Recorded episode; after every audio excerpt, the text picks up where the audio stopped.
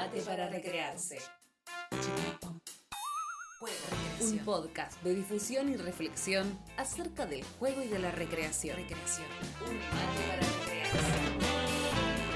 Pedro Bernén, Valentín Díaz, Ornela de Monte. Un mate para recrearse.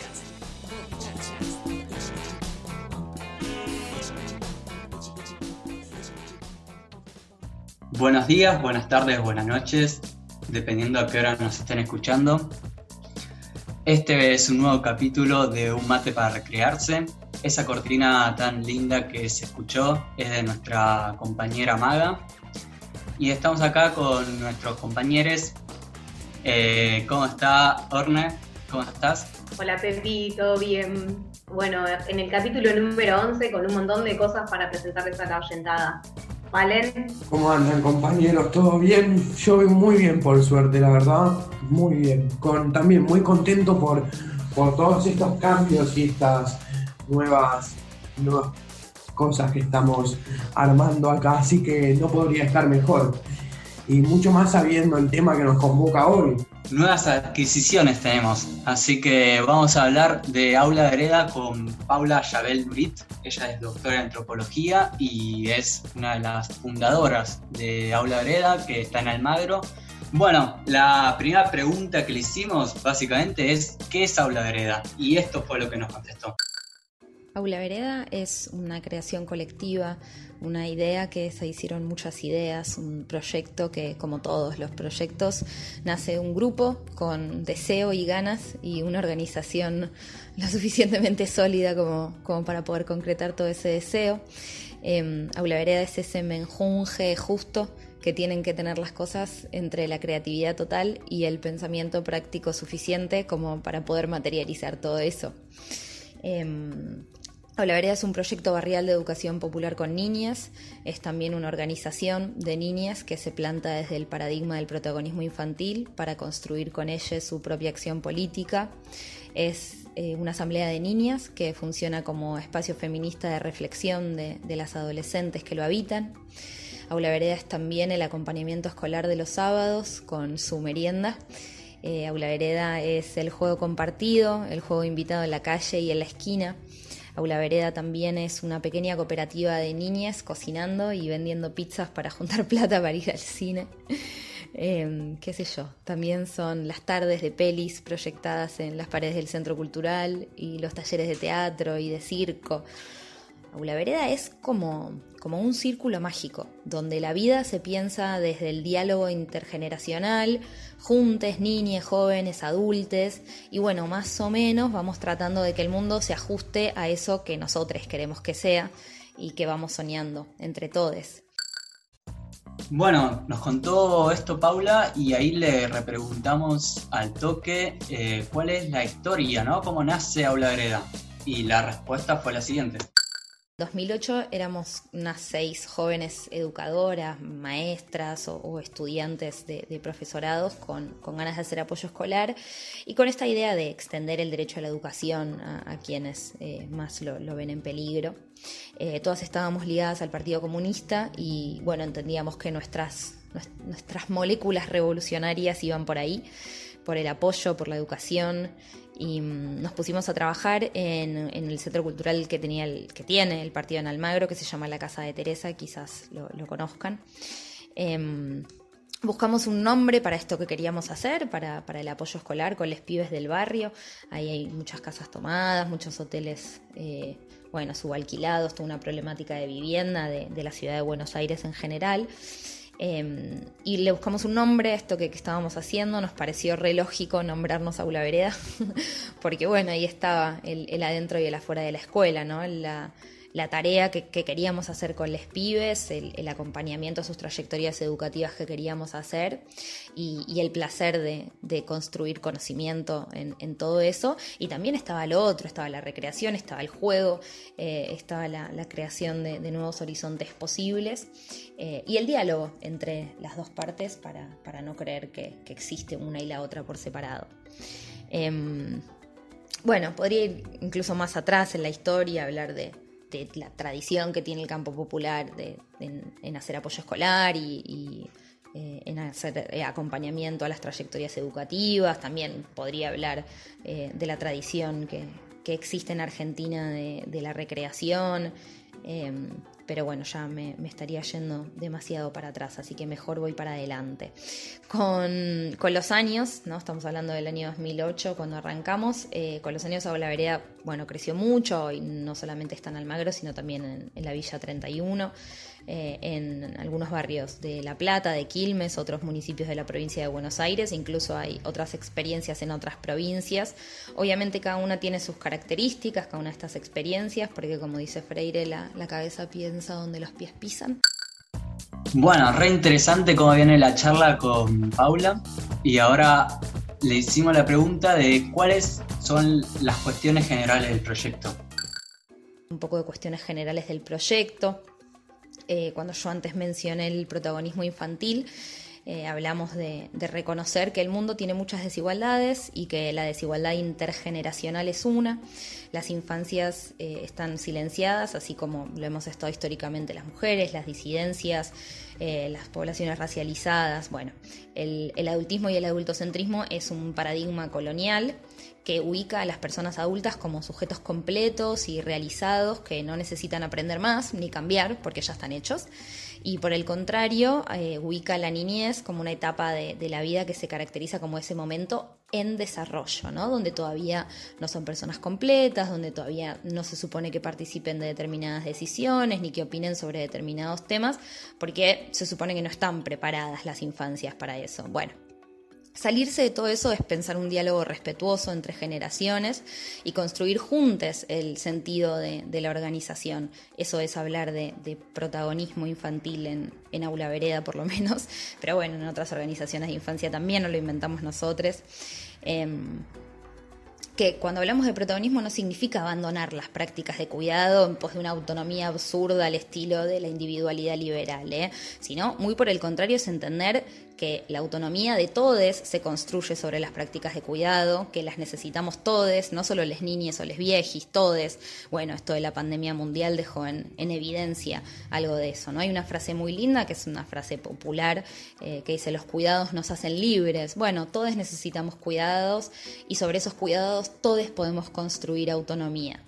Eh, moldear la organización según, según las, relaciones intergeneracionales, ¿no? Eso es, es un poco eh, pensar en el protagonismo infantil y, en Aula Vereda como una organización del protagonismo. Eh, y proponer desde el lugar de educadores populares, sostener, contener, acompañar, abrir, abrir, abrir, para que cada vez más decisiones se tomen en conjunto, qué actividades hacemos, cómo, dónde.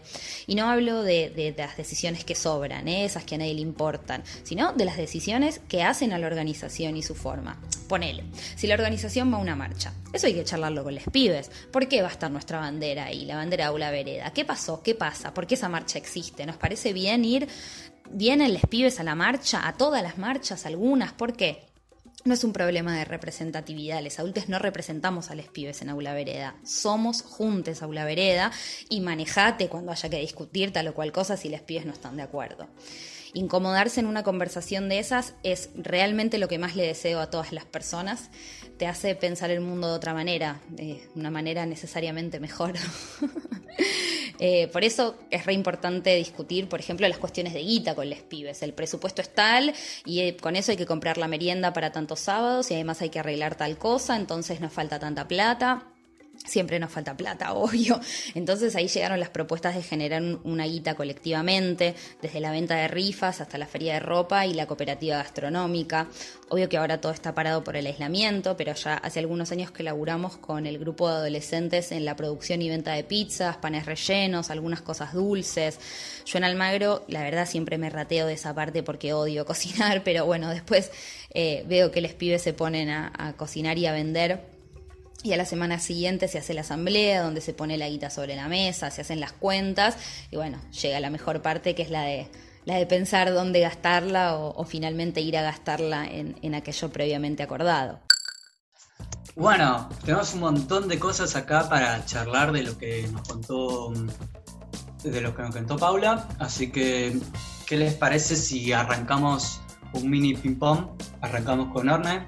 ¿Cómo, lo viste? ¿Cómo lo escuchaste? ¿Qué te parece todo lo que nos cuenta? Que es re, re rico, ¿no? Re enriquecedor. Increíble las palabras de Paula, muy poéticas además, y con muchas reflexiones acerca de conceptos y significancias de muchas de las cosas que estudiamos nosotros desde nuestra disciplina, pero también que conciernen a la educación, al juego, a la recreación y a las niñeces. Eh, destaco mucho eh, lo que menciona sobre las infancias silenciadas y cómo esto genera una desigualdad y que está promovido por el adultismo y el adultocentrismo y me parece muy interesante seguir pensando en esos conceptos que eh, nos pueden llevar a grandes cambios en lo que es la educación y el vínculo con las infancias, ¿no? Eh, bueno, eso también hablaba del protagonismo infantil, de una aproximación a lo que hay sobre el concepto de niñez y de niñeces, y bueno, la verdad es que es súper interesante. Valen, ¿querés destacar otras cosas? Eh, como sí, me gustaría destacar eh, la, importancia que dan en Aula Vereda a las infancias. Eh, muy, muy, por, por, sobre todas las cosas, creo que cuando en todos los proyectos y en todas las, las distintas dinámicas que hace Aula Vereda en, en los espacios donde está, siempre lo, la, primera premisa que trae Aula Vereda son nuestras infancias y el rol de ellas eh, que, deben tener y que deberían tener todas, no solo en Aula Vereda, sino en todos los espacios donde haya infancias presentes.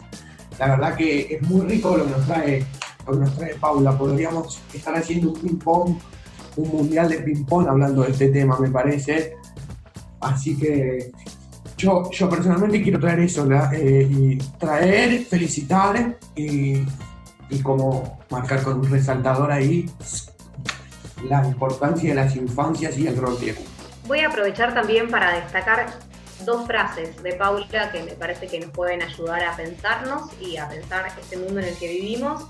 Una es que los cuidados nos hacen libres y la otra que cuando habla que incomodarte te hace pensar un mundo mejor. Interesante el concepto de cambiarnos de rol y para poder cambiar la mirada y así proyectar un mundo diferente. Bueno, eh, creo que las reflexiones las pueden seguir eh, nuestros oyentes con debate, nuestros oyentes. Así que si les parece, le vamos a seguir preguntando cómo es la relación de Hablareda con los feminismos, los transfeminismos y la ESI. Y tiene algo re interesante y re importante para contarnos, así que vamos a escucharla a Paula. Los feminismos, los transfeminismos y la ESI. Eh, no es que nosotras les vamos a explicar a las pibas lo que es el patriarcado, porque ellas lo viven todos los días cuando salen de su casa y camino a la escuela, a un chabón de 50 años les grita una guarangada. Y bueno, entre las marchas del 8M y los viajes al encuentro, que primero íbamos solamente las, las educadoras adultas, surgió la necesidad de pensar un espacio con las pibas, donde poder conversar sobre nuestras experiencias y las de ellas en este cruce interseccional entre las múltiples desigualdades, como dice otra educadora María Teresa Sirvent. Y bueno, entre entre los talleres y las conversaciones, el año pasado viajamos con las pibas al encuentro plurinacional en La Plata y fue, fue muy mágico. Inauguramos ahí con, otras orgas de infancia, eh, otra vez, no somos las, la única organización que trabaja de, esta manera y nunca estamos soles, por suerte, con otras organizaciones. Eh, inauguramos la primer comisión de pibas del encuentro plurinacional. Eh, eran todas niñas y jóvenes eh, con un par de, educadoras siempre a, disposición por si necesitaban algo, pero ahí en su comisión armaron sus propias dinámicas y debates, porque bueno, el patriarcado también les pasa a ellas por el cuerpo y es reconocer eso y organizar un poco la rabia de, todo eso para poder hacer algo mejor. Eh, y lo mismo pasa con otros temas, ¿no? Aún hoy están vetados del mundo infantil eh, cosas vinculadas, por ejemplo, a la economía, porque se supone que los pibes no lo van a entender. Ponele la inflación, ¿no? La inflación es que los pibes dejaron de ir a comprar al kiosco y empezaron a robar en el kiosco para no quedarse sin golosinas. ¿Qué mejor definición de este complejísimo fenómeno económico. No lo vas a encontrar mejor definido en ningún diccionario. Y eso es lo que a los pibes les pasó los años anteriores. eh, con, con, la inflación y la devaluación. Es cuestión de que los adultos aprendamos a escuchar y a ver eso que los pibes están viviendo y atravesando, porque el FMI también a ellos les pasa por el cuerpo. Y esto sin romantizar y sin negar los saberes que tenemos los adultos. Bueno, volvimos para hacer una pregunta más y después tener un debate entre nosotros, entre Orne, Valen y yo. Y le preguntamos antes del debate cuál es el vínculo con la escuela. También estamos diciendo que el saber científico es para todos, es el lenguaje con el que después te habla el Estado y tenés que llenar la planilla y tenés que hacer tal o cual trámite y exigir tal o cual cosa y para poder hacer todo eso hay que manejar ese lenguaje. Por eso nunca dejamos el acompañamiento escolar ni el vínculo con la escuela pública. Cuando van creciendo, bueno, acompañamos el paso a la universidad, el terciario, también, también Aula Vereda es ese puente, ¿no? Y esa, esa actividad de sostener siempre las trayectorias escolares de los pibes. Em, hay, que, hay que ir a todas las instituciones formales, transitarlas, después las podemos criticar juntos y podemos armar planes para cambiar todo lo que debe ser cambiado. Pero primero hay que ir.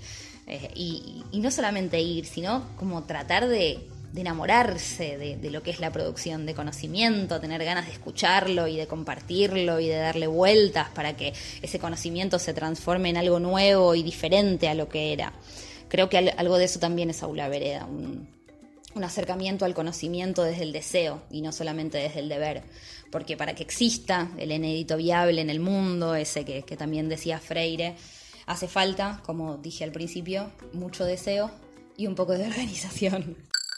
Bueno, volvemos de, escuchar a Paula y ya nos metemos en este pequeño ping-pong con Valen y Orne. El que quiera empezar. Bueno, la que quiere empezar soy yo eh, y mm, me parece interesante, por supuesto, hablar de feminismo, transfeminismo y ESI, que también son eh, lineamientos y posicionamientos que nos atraviesan desde nuestro podcast.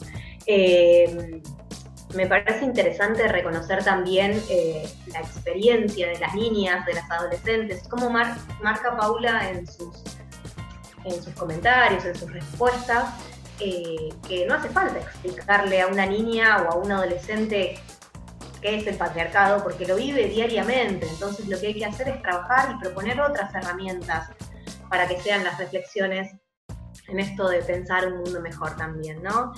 Eh, y respecto de eh, lo que plantea en esto de explicarle a las niñas, no solo lo del feminismo, sino explicarle cosas de la cotidianeidad. Por ejemplo, cuando se pone a hablar de la inflación, de cómo se le explica a una niña un concepto que parece alejado y remoto, pero que afecta a su cotidianidad diaria. Eh, me parece bellísimo las reflexiones de Paula y también eh, voy a destacar una última frase que me encantó, que habla sobre enamorarse de la producción de conocimiento, cuando habla sobre seguir manteniendo los vínculos con la escuela y la importancia que tienen las instituciones educativas. Así que bueno, enhorabuena el enamorarse de la producción de conocimiento. ¿Vale? Bueno, eh, sí, yo de, esta cuestión de, la relación con los feminismos, transfeminismos y la ESI, primero traigo otra vez la ESI demostrando sé, demostrándonos su importancia. Creo que, eso es muy, muy importante hacernos un espacio para, para decirlo. Hoy en día todavía hay un rezago de pensamiento de, que la ESI no, tiene, no, no, está bien apuntada. Creo que esto es un vivo ejemplo de, que, que, va por buen camino y para lo que sirve. Me parece que, que está buenísimo traerlo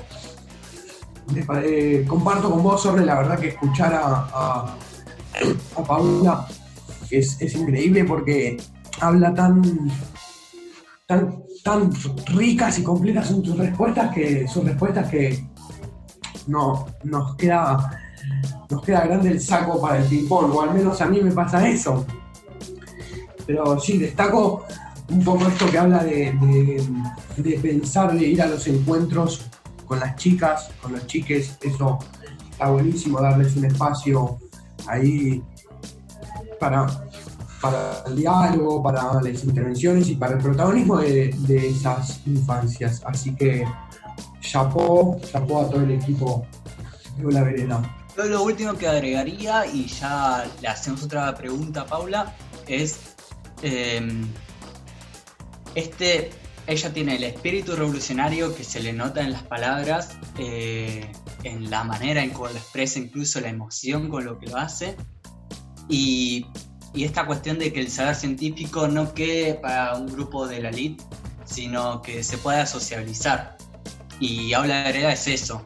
Y bueno, este podcast creo que también lo intenta hacer, ¿no? Como poder sociabilizar otros saberes, otras experiencias.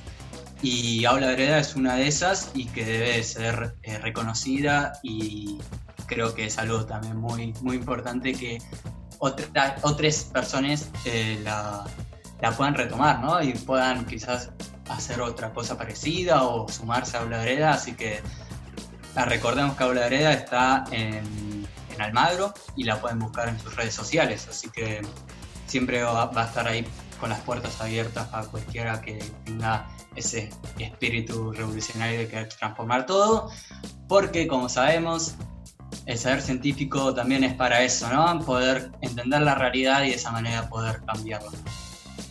Muy bien, vamos entonces con la siguiente pregunta que le hicimos a Paula, que es, ¿cómo están trabajando durante la pandemia? Y su respuesta fue la siguiente.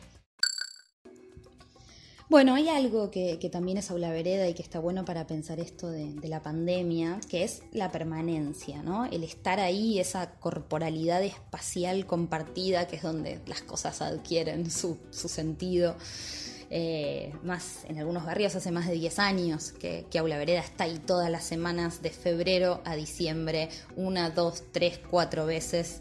Eh, y, de repente el aislamiento, ¿no? Y de repente dejar de vernos y dejar de encontrarnos. Y, al principio fue todo caos y confusión. Supongo que, les habrá pasado a todos en, sus vidas personales y en sus organizaciones y en las instituciones que, suelen habitar.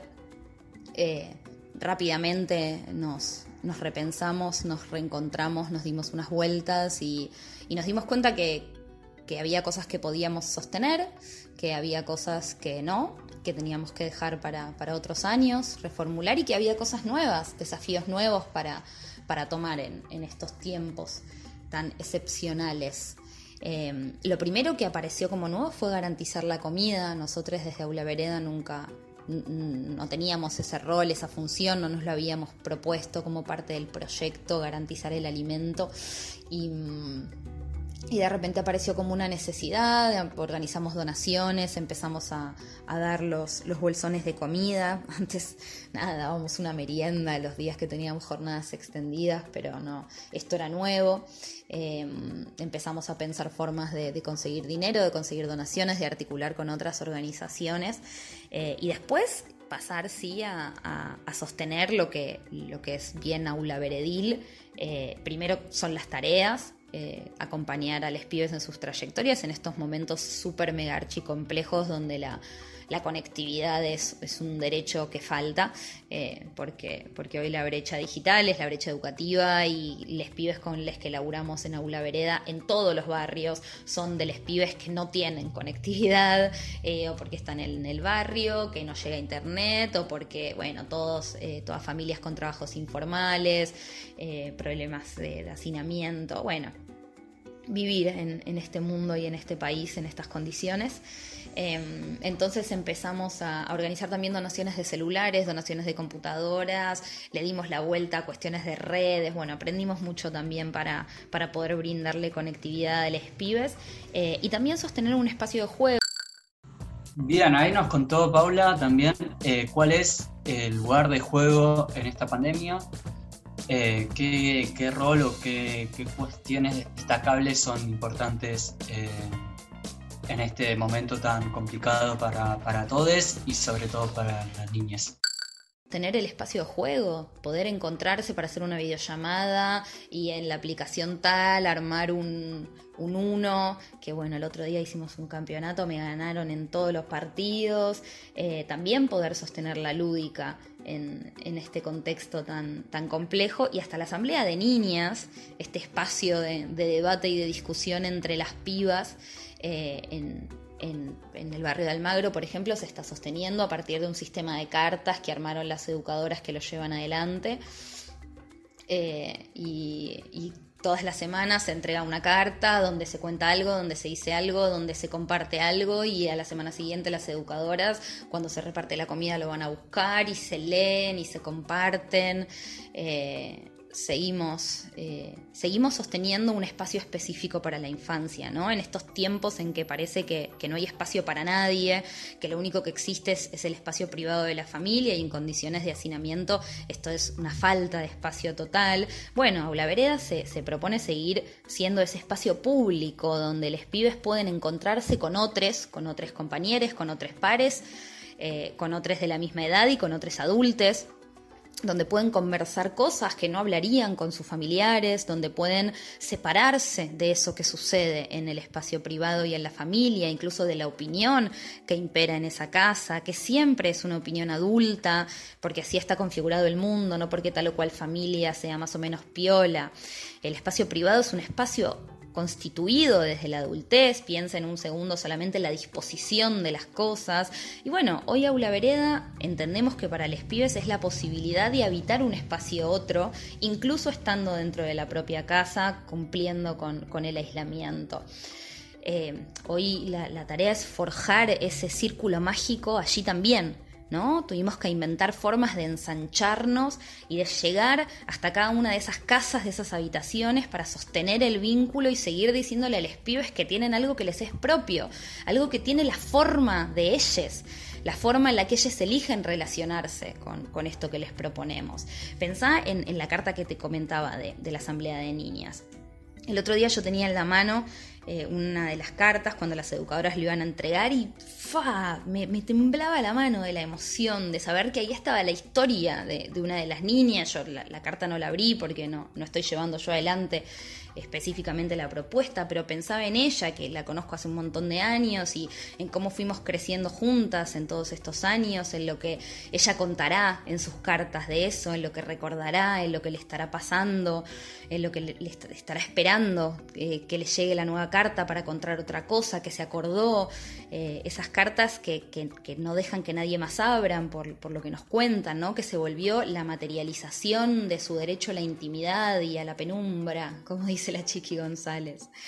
Em, eso, eso estamos haciendo en Aula Vereda, seguir, seguir creando espacios donde sea posible ver a otros, escuchar otras opiniones y conocer otras maneras de ser y de hacer, para que los pibes con todas esas otras maneras puedan construir la propia. Algo de, lo que dice, bueno, La Rosa y, y Rancier sobre la escuela como, como espacio público, eh, que hoy, hoy es Aula Vereda y somos en general las organizaciones sociales si estamos dispuestas a pensar en la especificidad de la infancia en medio de este contexto pandémico, algo que al Estado le está costando mucho. Con, la escuela cerrada el Estado no tiene canales de comunicación con los pibes porque tiene una matriz androcéntrica y adultocéntrica, no tiene oídos para las otredades fuera del sujeto trascendental, el Estado. Entonces, la pandemia es para los pibes la completa invisibilización y el silenciamiento. Y romper el silencio y exigirle al Estado que construya esos canales de diálogo con la infancia serían las actividades principales que, estamos haciendo hoy en, Aula Vereda. Muy, muy interesante, muy interesante. Yo me gustaría traer en todo esta, este audio que, nos estuvo contando Paula. También yo personalmente lo, lo linkeo un poco con, con Tonucci cuando habla su, su bandera y desde su posición en sus estudios y sus escritos es de pensar políticas públicas y una ciudad para los chicos eh, y por los chicos, ¿no? no que los adultos piensen lo que quieren los chicos, sino por el contrario, los chicos sean, los chiques sean quienes eh, den su, opinión y, puedan opinar y eh, que esto se, se, piense en base a lo que ellos, ellos quieren, ¿no? sus necesidades. Entendemos que hoy en día en nuestro país las políticas públicas para las infancias son muy pocas, eh, es una deuda pendiente que, se tiene para ellas, para ellas, eh, generar más políticas públicas reales y pensadas desde, desde la singularidad de las infancias. Sí, destacando también eh, la importancia que se le da desde aula vereda a esto, ¿no? Como desde los espacios de asamblea, desde la concepción del sujeto y de la sujeta niñez, desde las niñeces, eh, para destacar. Me parece interesante también eh, las concepciones del espacio público que hace Paula en este audio y eh, de la caracterización del círculo mágico, ¿no? Y del armado del círculo mágico en estos tiempos en donde nos parece quizás un desafío mayor a quienes tenemos esa tarea. Destaco por último también la posibilidad que habla, de la que habla Paula sobre armar otras maneras de ser y de hacer, como propuesta desde Aula Vereda. Bueno, ya vamos a entrar a la recta final haciéndole la última pregunta de eh, ¿qué es el juego para Aula Vereda? Ahí Paula eh, no solamente nos tira un montón de conceptos hermosos, eh, la importancia del juego como la posibilidad de, construir nuevas realidades, ¿no? de todo es posible gracias al juego, cómo cambia después la percepción, la experiencia, el, cuerpo de cada uno, de cada una, eh, después de haber sido atravesado por el juego. Pero bueno, para no escucharme a mí, escuchen a Paula y esto fue lo que dijo. El juego es la lengua que hablamos en Aula Vereda y con esto no, no quiero decir, no quiero universalizar eh, decir que todas las niñas del mundo juegan o deberían jugar, ni que su forma natural de hacer con el mundo es el juego, porque donde hay cultura lo natural no existe. Em, lo que digo es que en esta experiencia que inventamos en Aula Vereda, el juego es la lengua que se habla. Y no creo haber tenido nunca una conversación al respecto, algo como una definición. Fue algo que nos pasó y que abrazamos en, el andar algo que nos encontró siempre laburando con los pibes y que aprendimos con, compañeros y las cercanías de, otros como el Islir y como el Cujuca. Em, lo del pensamiento binario ya fue, así que no, no quiero hablar de, eh, un espacio donde se opone en el juego a algo serio o el juego a lo verdadero. Además, ya hay mucho teorizado al respecto. Yo no soy una especialista en el tema específico y no, no quiero meter la pata. Las recreólogos podrán teorizar después sobre esto. Yo solo les puedo contar cómo se practica en aula vereda el juego, que es casi la forma que adquieren los vínculos en el espacio, es el cuerpo listo para el encuentro con los demás. Así, igual a como estamos cuando jugamos al ninja o jugamos al vole, incluso al chancho va, cuando estamos esperando las manos del sotre sobre las mías, la forma en la que me muevo en la cancha, porque los otros cuerpos también se mueven y se tocan y se afectan y se abrazan. Bueno, también se pelean y se empujan, no, no les voy a mentir a ustedes, a veces todo es un caos, pero en ese caos, a veces, eh, que a veces se, da, el círculo mágico no se rompe y algo de ese espacio otro que, que mencionaba antes es también diferente al resto de la vida cotidiana porque tiene sus propias reglas.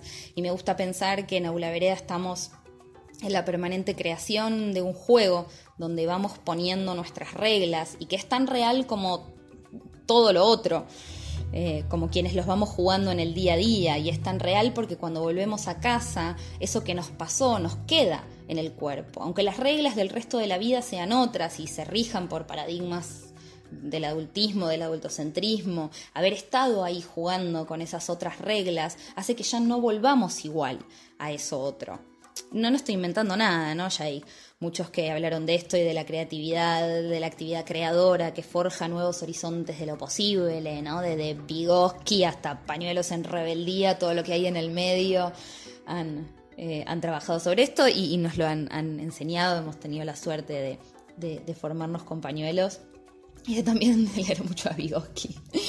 Eh, cuando, cuando digo que, que, el juego es nuestro lenguaje, eh, pienso en esto, ponele las asambleas, ¿no? Podríamos decir que en Aula Vereda jugamos a la asamblea, pero no porque es una asamblea de mentirita, no es un como si tomáramos decisiones, esto ya lo dije, ¿no? Tomamos las decisiones que importan. Pero cuando hacemos la asamblea, estamos jugando, estamos inventando el mundo todo otra vez, estamos poniendo en práctica dinámicas lúdicas para que el debate tenga sentido. Entonces, las que votan que sí van para acá y las que votan que no van para allá, porque a veces en la asamblea votan les más peques que no leen, o para quienes estar sentadas tres horas es imposible Entonces hacer una asamblea es una aventura, lo mismo que discutir el panorama electoral, y no es algo tan diferente de hacer el taller de murga o de hacer la kermés de fin de año, porque todas son parte de la vida, de esa vida compartida que tenemos y que se juega y que se crea y recrea en cada práctica.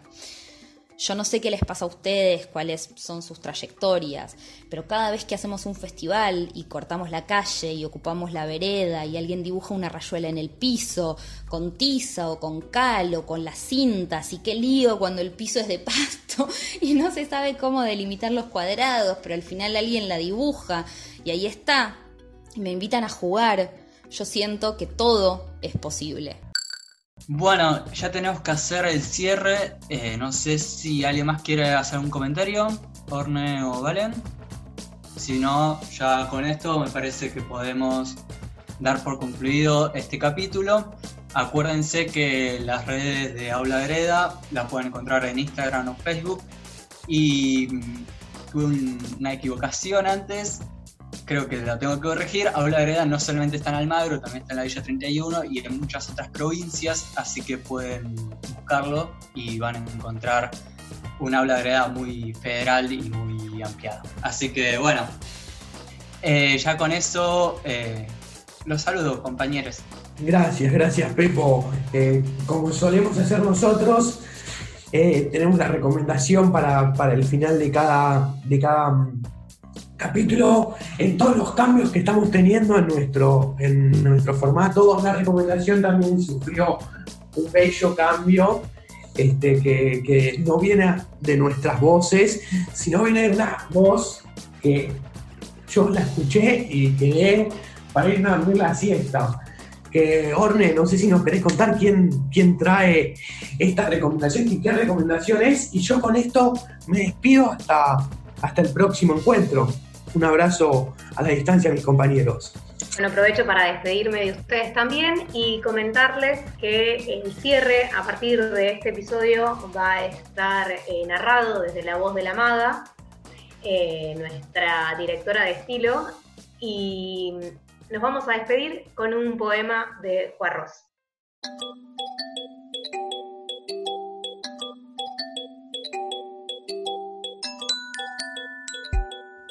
Un poema quebrado, como un tronco partido por un rayo, como un tallo roto por el propio delirio de la flor que sostiene. Exhibe de pronto en el lugar de su ruptura algo que se parece a un regreso. La vergüenza de amar solo lo múltiple va convirtiendo al amor en locura, en un sol que se desplaza de improviso a la vereda de enfrente. El poema se quiebra, para que el amor reconozca en su propia sustancia la unidad de lo múltiple y pierda su vergüenza. El poema se quiebra para que el sol regrese. Un poema quebrado de Roberto Juarros.